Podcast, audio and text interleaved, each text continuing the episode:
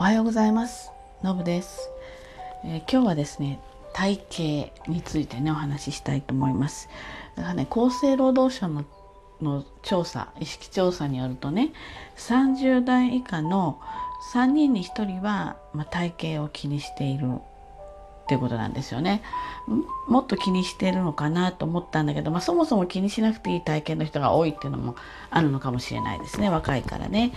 で、えー、かたや今度65歳以上になると5人に1人も気にしていないということなんですよね。でこれよく考えたんですよ。あの気にしていない、まあ、65歳以上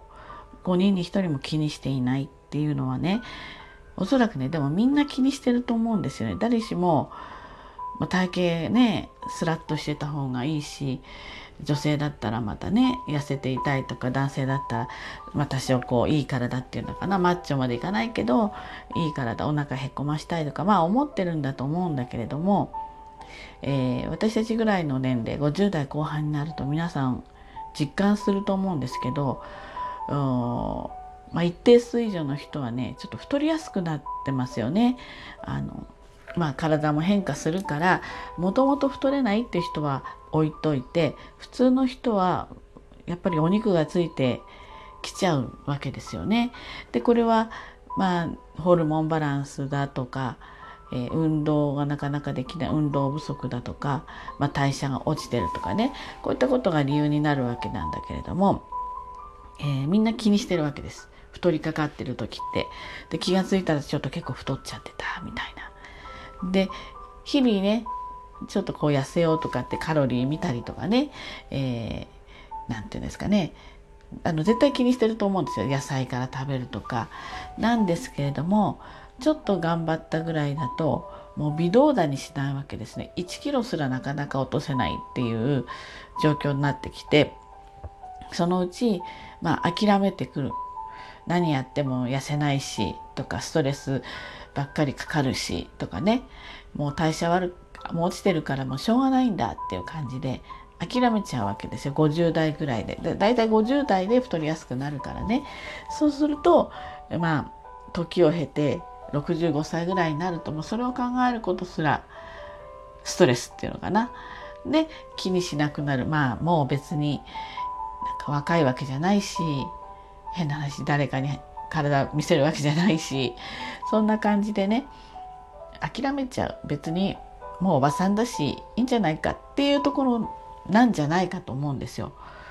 でこれをそうならないようにするために例えばですね、えー、ちょっと太ってしまったがゆえの、うん、に健康を害してる人は命とねあの裏腹というか背に腹は変えられなくなるのでまあ、本腰を入れてというか治療みたいな一環で痩せようと努力するということだと思うんですけれどもそうじゃなければやっぱり危機感がないとできないわけですね。あとやり方が、えー、ちゃんと分かっていないと痩せ方っていうのかなただ体重を落とすでは意味がないんですけれども、えー、美しくというか若々しさを保ちながら体重を落としていくっていうやり方がわからないと、まあ、さっき言ったような結果になっちゃうわけですね。でやっぱり体型を整えるっていうのは見た目もそうだし体の中身もそうだしそこをなるべく維持するもう若返りを図ろうって言っても、うん、そこはまず、その先の段階の話でまずしっかり維持していこうと。筋力とかもつけて維持していこうっていうところに意識を守っていくことがすごく大事でそれはねやっぱり年齢を重ねるごとにつまりですね60 55歳がとか60歳がって話じゃなくて今日がね残りの人生の中でねもう毎回言ってますけど今日が一番若いんですよ。残りの人生でいくと。なので一番若いうちに手を打っていかないと例えば今私が58歳で58歳で始められて1ヶ月やった時の体の変化と65歳になってスタートして1ヶ月やった時の体の変化はねもう全く違うわけなんですね。逆を返せば1ヶ月でこのぐらいで済んでたところを例えば1キロ仮に痩せられたとしたら65歳になったらそれ1キロ痩せるのに3ヶ月かかるみたいなね年齢を重ねれば重ねるほど維持すら難しくなってくるということなんですよ。なので本当に毎回言ってるんだけどあの健康寿命で人生を全うしたいと本気で思うならば今日から、まあ、このラジオを聞いて今から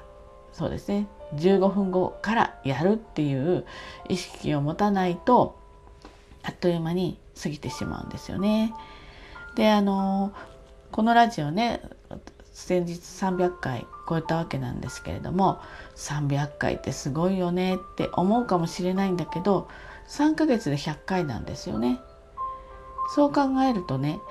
コツコツやると毎日のほんのちょっとの積み重ねが3ヶ月5ヶ月ね1年でものすごく差になってくるわけです。なのでやっぱり今からやった方がいいですよやってくださいっていう話なんですよね。で私あの継続することは比較的得意な方なんだけどそれでもねちょっと萎える時とかあるんですよ。なので、えー、そんな時にはあの何て言うんですかね。ガチガチに無理はしないんだけれども例えば運動にしても食事の調整にしてもね。でも必ず毎日体重を測ってそして食べる中身もねあの、まあ、ちょっと考えて、えー、日々送るように生活を送るようにしてます。で今出張中なんですけれどもね出張中はねほんと残念ながら太るんですよ。で、えー、私の場合出張長いんです。1回来ると6日間とかいるので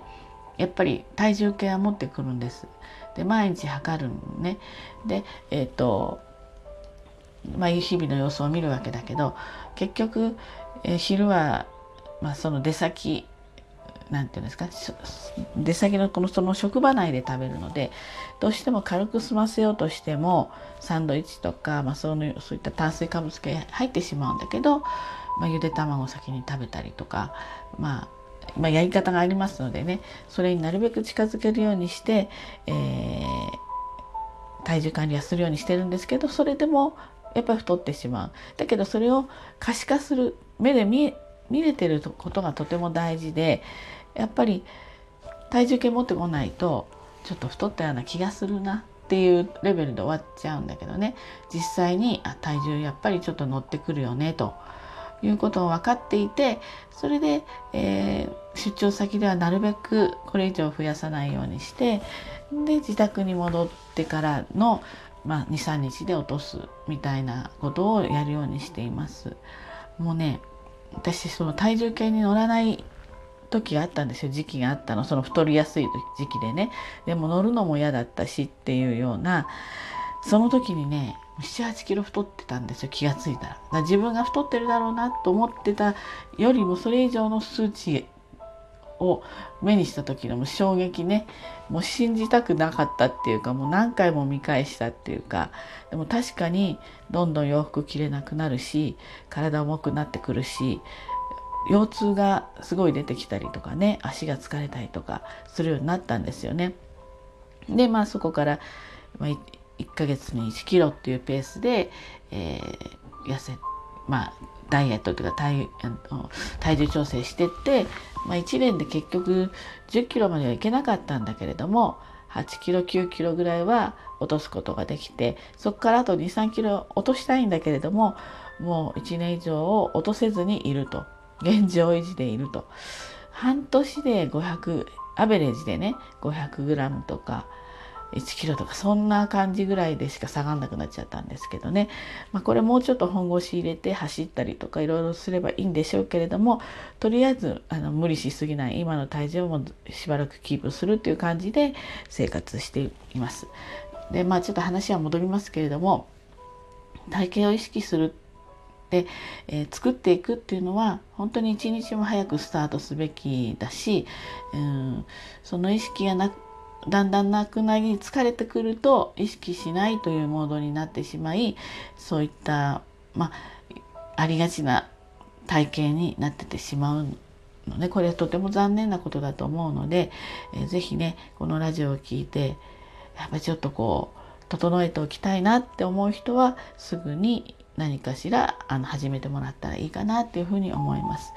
で食事も、えー、無理しすぎないレベルで、えー、炭水化物はあのカットしちゃダメですよ。カットしたらダメ、えー、炭水化物を調整して低めにせ低めにする。仮にカットした